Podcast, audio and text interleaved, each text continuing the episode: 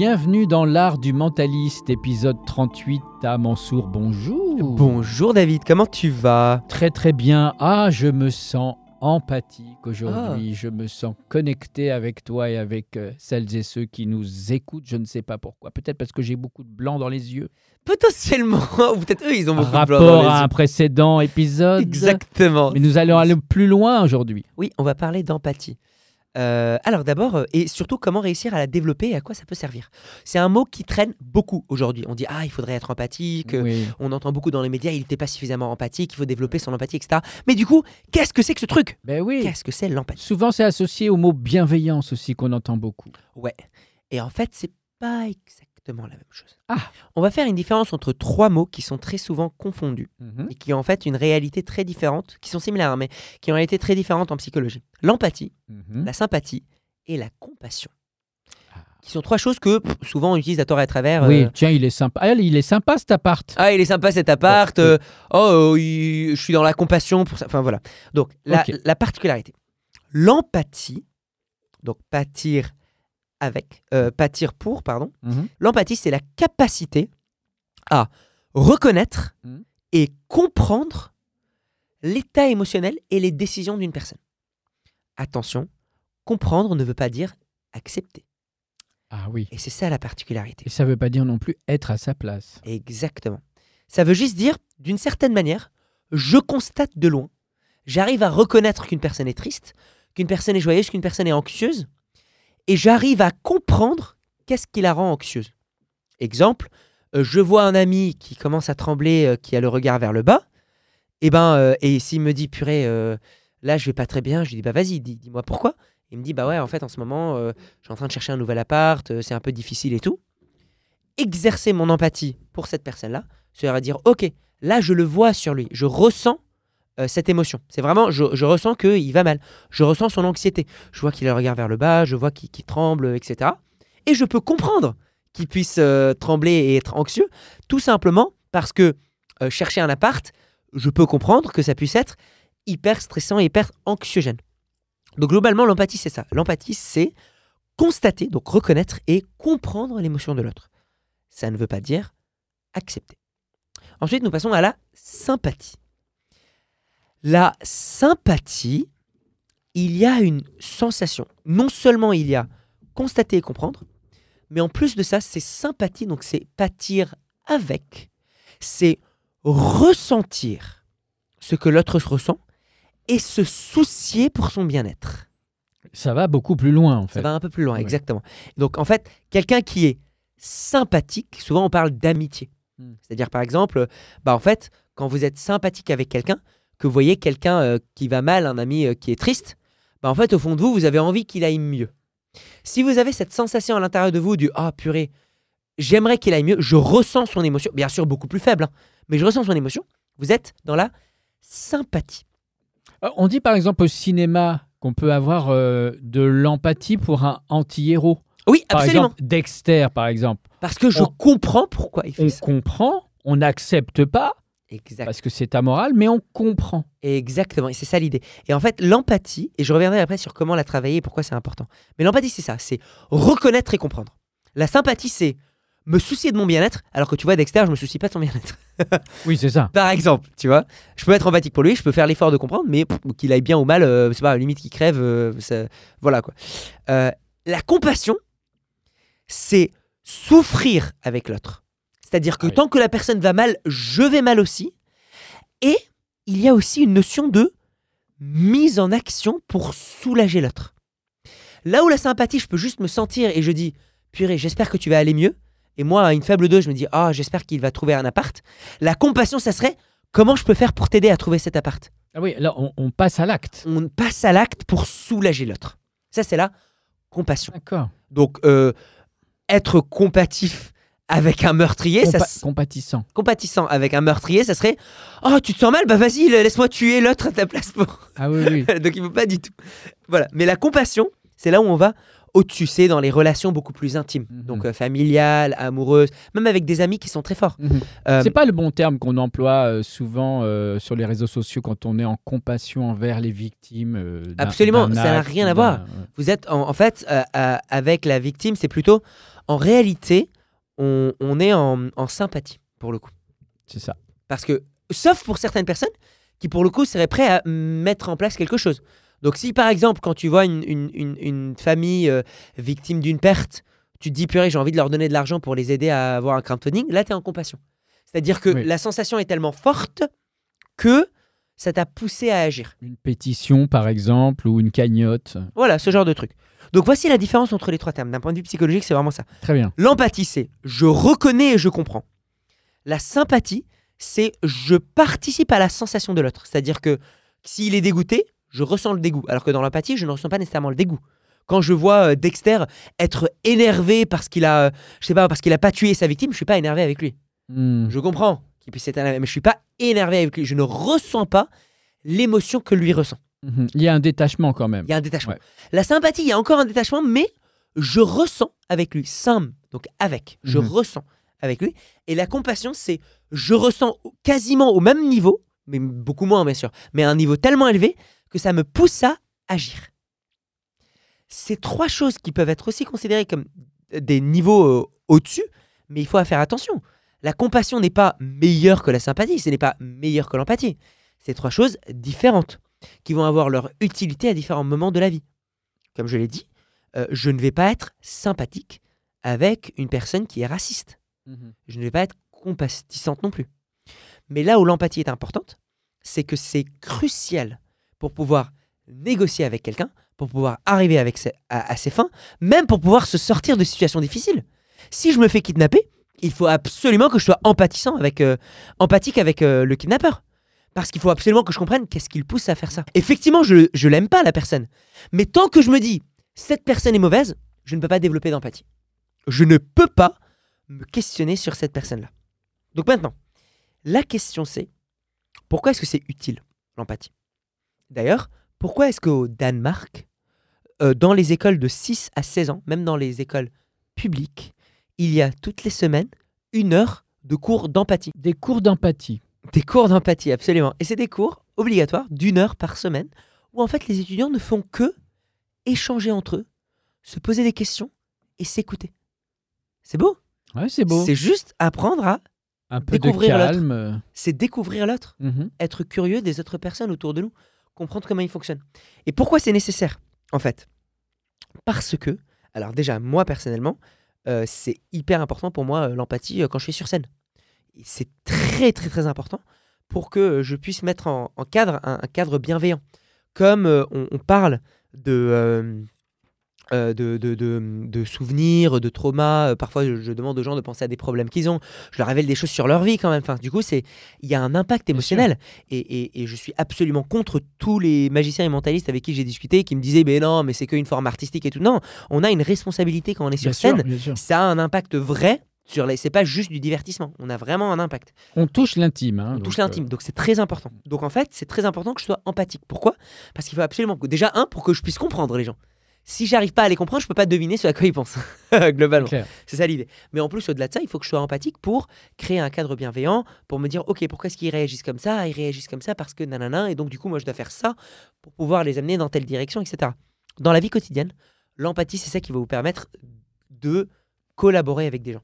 Et nous vivons dans une société, l'homme est un animal social, comme disait Aristote, donc nous sommes obligés de collaborer, nous sommes obligés d'avancer ensemble.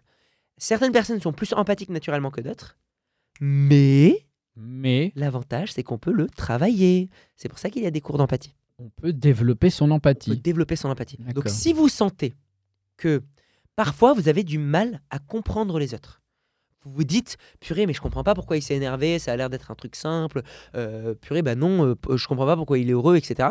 Bah, c'est que vous devez développer votre empathie. Et là où je vais utiliser une phrase, souvent pour décrire l'empathie, moi ce que je lis, c'est il faut se mettre dans la peau de l'autre. Oui. Se mettre dans la peau de l'autre. En, en anglais, on dit euh, to put yourself in someone else's shoes. Se mettre dans, les, dans la chaussure. Les chaussures, ouais. Dans les chaussures de l'autre. Je trouve que cette phrase, cette phrase est contre-productive. Ah. Pourquoi? Parce que dans la majorité du temps, ça peut passer.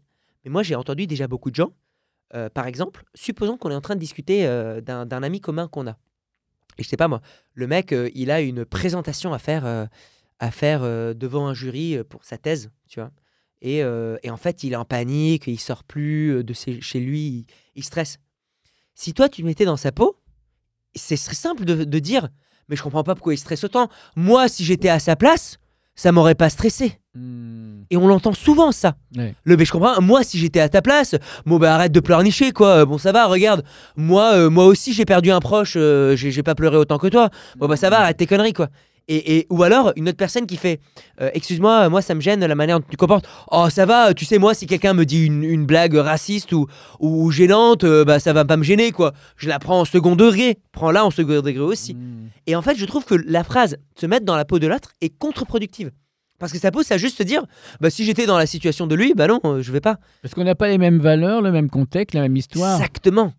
Et donc en fait, moi, la phrase que je vais vous proposer, c'est au lieu de vous dire, je me mets dans la peau de l'autre, c'est, je comprends l'émotion que l'autre vit, et je me mets dans une situation qui m'a fait vivre la même émotion. Exactement. Ce n'est pas la même chose. Tu sais pourquoi ça me parle beaucoup, ça? Vas-y. Parce que moi, quand je donne des, des, masterclass d'écriture, euh, scénario de film, Mhm. etc., c'est ce qu'on dit. C'est-à-dire que quand vous voyez l'histoire du, de l'alpiniste qui monte la montagne et qui Ouais. se coupe un bras, vous voyez, 27 Ouais. heures, bah, on n'a pas envie de vivre ça. Ouais. Par contre, quand il se coupe le bras, on se, on se rappelle, nous, quand on s'est retourné l'ongle, et on se dit, lui, il le vit fois 1000. Donc on est avec lui. Je connais avec lui. Et pareil, ça fait un parallèle aussi avec d'une personne qui. Je ne peux pas vivre ça. En revanche, je peux comprendre effectivement que la personne puisse se détacher de son bras parce qu'elle n'a pas d'autre solution. Exactement. Et moi, je peux me rappeler des moments dans ma vie où, par exemple, je sais pas moi, j'étais en train de travailler, de collaborer avec des gens et tout allait mal. Et j'étais obligé, par exemple, si je suis manager, de, euh, de virer des gens Hmm. ou de sacrifier beaucoup d'argent, ou etc. Mais de faire un choix qui, moi, me blesse, Mhm. émotionnellement, bien sûr. Une sensation similaire. Une sensation similaire. En faisant ça, ça développe votre empathie. Waouh. En fait, c'est ça que vous pouvez faire. Et donc, du coup, je vais vous donner quatre étapes. Ok. Quatre étapes pour développer son Quatre. empathie. La première, se comprendre soi-même. On ne peut pas comprendre les autres si on n'a fait aucun effort d'introspection et d'essayer de comprendre soi-même. Ça paraît logique, mais c'est pas si simple. Mais on le fait pas, on le fait rarement. Et ce que je vous invite à faire, c'est analyser vos réactions. Qu'est-ce qui vous embête? Qu'est-ce qui vous embête pas? Comment vous réagissez face à une situation? Souvent, les gens qui sont en manque d'empathie disent en fait, ils n'ont pas d'émotion. C'est faux. Souvent, c'est des personnes qui s'énervent très rapidement d'ailleurs. Mhm. Mais après, ils vous disent Mais non, mais je suis pas énervé, euh, c'est juste que lui, il fait n'importe quoi. Tu dis, bah si, c'est de l'énervement, ça. Et t'es OK d'avoir des émotions. Les émotions, c'est une réaction face à une situation. oui, oui. Oui, il y a des colères saines, hein. il faut les- mais juste mais les tout. assumer. Mais en fait, du coup, la question qui- que vous devez vous dire, c'est comment je réagis, moi? Mhm. À quel moment je suis triste? À quel moment je suis heureux? Quelles sont les choses qui se passent dans ma vie qui me mettent dans ces états? Et comment moi je réagis? Et analysez-vous vous-même. Quand, bah, quand on se sent mal, bah, on se remet, euh, on se regroupe, euh, on se met en position fétale, notre corps se retrouve, on regarde vers le bas, comme on a parlé du regard, euh, on baisse la tête, notre voix se baisse, on n'a pas envie de voir les gens. Quand on analyse ça, Mm. du coup on peut se dire Ah, mais du coup quelqu'un qui vit quelque chose qui le gêne, Mm. il ne veut absolument pas qu'on le harcèle pour qu'on l'aide. Mhm. Il a besoin d'un temps de disponibilité. Et c'est ça l'idée. Parce que, alors qu'à l'inverse, supposons que moi je veux aider un ami. Je vois un ami euh, qui a passé une mauvaise journée. Je lui fais Ah, ça va Il me fait Oui, t'inquiète, j'ai juste besoin du temps pour moi-même. Le mauvais réflexe qu'on a envie souvent de faire, c'est Non, mais vas-y, mais appelle-moi. Et on le harcèle en mode message, mais parce qu'on a envie de l'aider. Et on se dit Mais non, mais c'est mauvais qu'il s'isole. C'est pas Hmm. bien pour lui. Il faut qu'il voit des gens. On veut bien faire et on fait pire. Et on fait pire. Pourquoi? Parce qu'on oublie les journées où nous, on avait passé des sales journées et où on voulait voir personne et où on avait éteint notre téléphone. Mais sauf que du coup, on a juste dissocié le contexte. On s'est dit, moi, quand j'avais perdu mon boulot, je voulais voir des gens. On- par contre, on oublie le moment où moi, quand j'avais, euh, je sais pas moi, euh, où, où moi, quand j'avais fait euh, une erreur dans mon boulot, je voulais voir personne. Donc du coup, c'est les conséquences avec lesquelles on doit se comparer et changer la cause.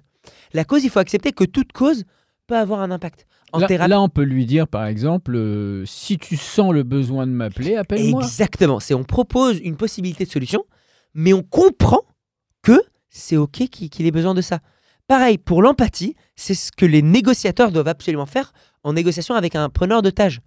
Quand on est, on avait parlé de la, de la négociation du, de Chris Voss avec le, le père de famille qui avait euh, tué euh, toute sa famille et qui voulait faire un suicide collectif, on va pas être en accord avec ce qu'il va faire.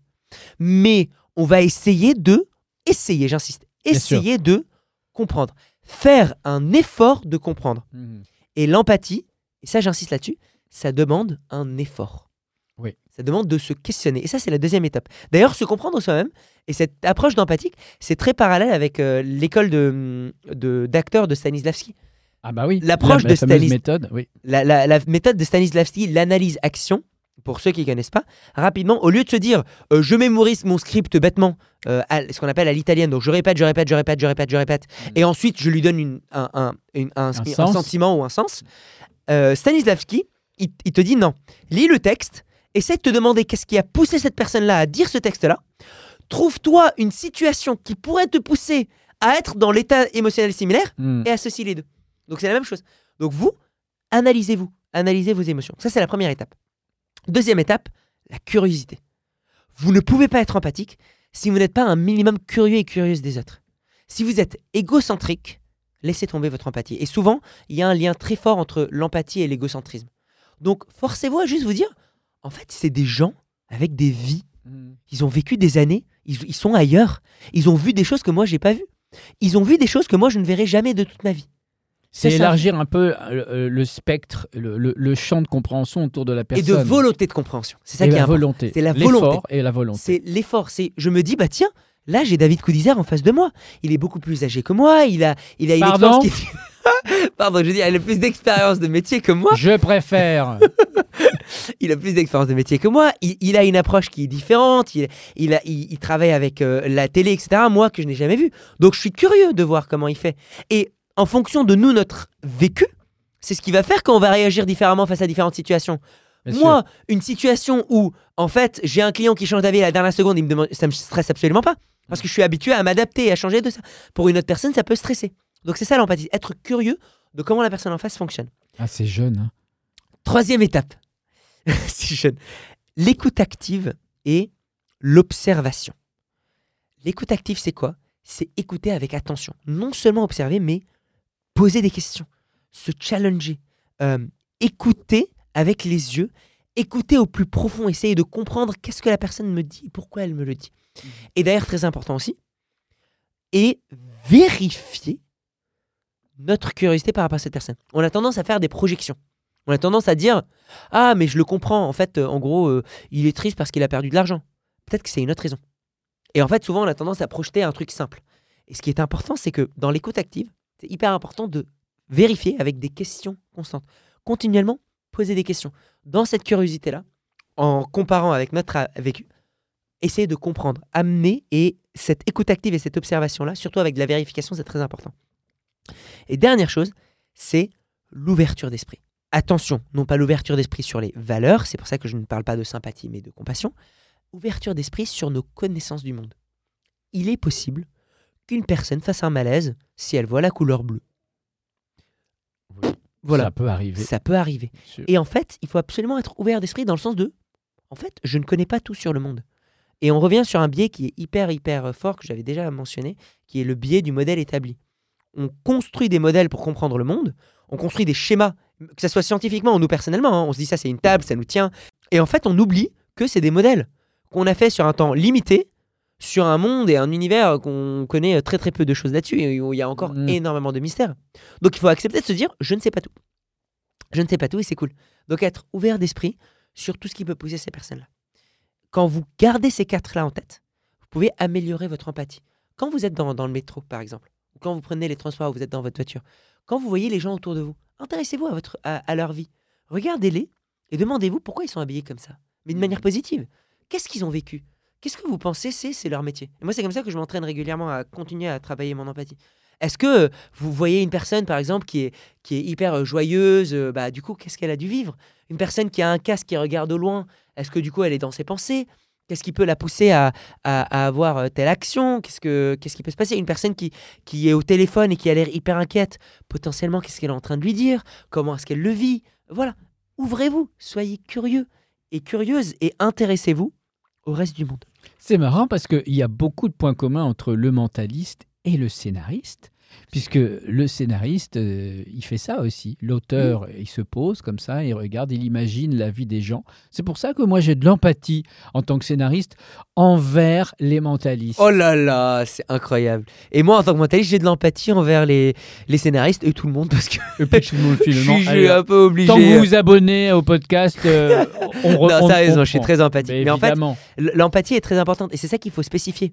C'est que quand je dis je comprends que telle personne ait fait telle action, je ne suis en aucunement en train de dire que je suis en accord avec elle, bien sûr. que je suis d'accord ou que je ferai la même chose.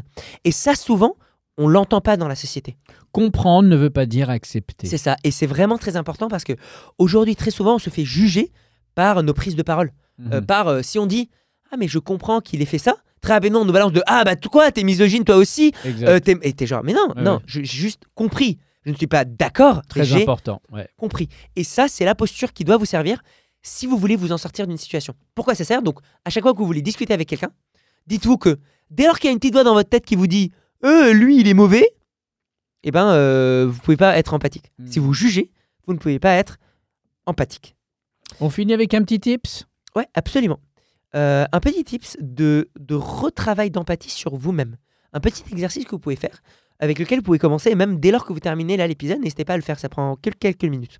Prenez une situation, un souvenir que vous avez, euh, où vous avez gêné quelqu'un. Soit par Mhm. exemple c'était gê- c'était gênant pour une certaine situation, soit vous vous étiez à l'aise et vous aviez l'impression que d'autres personnes étaient gênées. Enfin voilà, prenez une situation où il y avait un décalage émotionnel entre vous, vos attentes, et à un autre moment, par exemple, peut-être une personne qui vous a critiqué, alors que vous, vous n'avez pas compris pourquoi.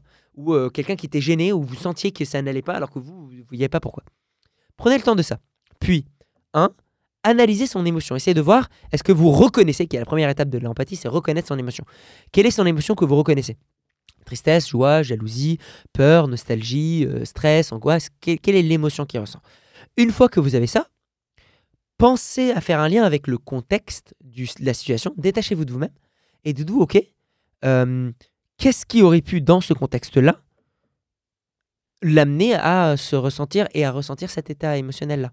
Et donc, une fois que, que vous ressentez ça, vous pouvez essayer de voir ensuite, pour comprendre, un lien parallèle, genre un moment dans votre vie où euh, vous aviez ressenti cette même émotion, pour voir qu'est-ce que vous, vous avez mis dans cet état. Mhm. Ça vous permettra d'élargir votre empathie. Et surtout, en fait, qui dit une personne empathique, dit une personne qui, du coup, pourra mieux collaborer avec les gens et donc mieux atteindre ses objectifs dans la vie. C'est fondamentalement une des raisons pour laquelle on veut être empathique. Merci beaucoup, Ta. Avec plaisir. La semaine prochaine, on parle de quoi?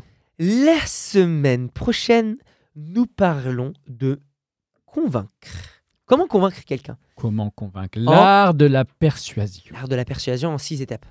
Six étapes. Six étapes, six outils que moi je donne constamment en, en formation. Vous êtes gâtés quand même, hein, vraiment, parce que là, c'est des tout outils que je donne. gratuit, quoi. Absolument. C'est ça que Incroyable. dire. Mais venez le voir en spectacle. Venez Là, il va falloir spectacle. payer. Ouais, Mais euh, c'est très, très, très intéressant. Et vous avez toutes les dates et toutes les références en description sous cet épisode. Mais effectivement, félicitons encore une fois euh, la compassion, l'empathie et la sympathie de Taha Mansour qui vous livre toutes les semaines autant d'astuces autour du cerveau. Bah, avec plaisir, avec plaisir. Moi, Évidemment. plaisir. À la semaine prochaine. À la semaine prochaine. Ciao, ciao.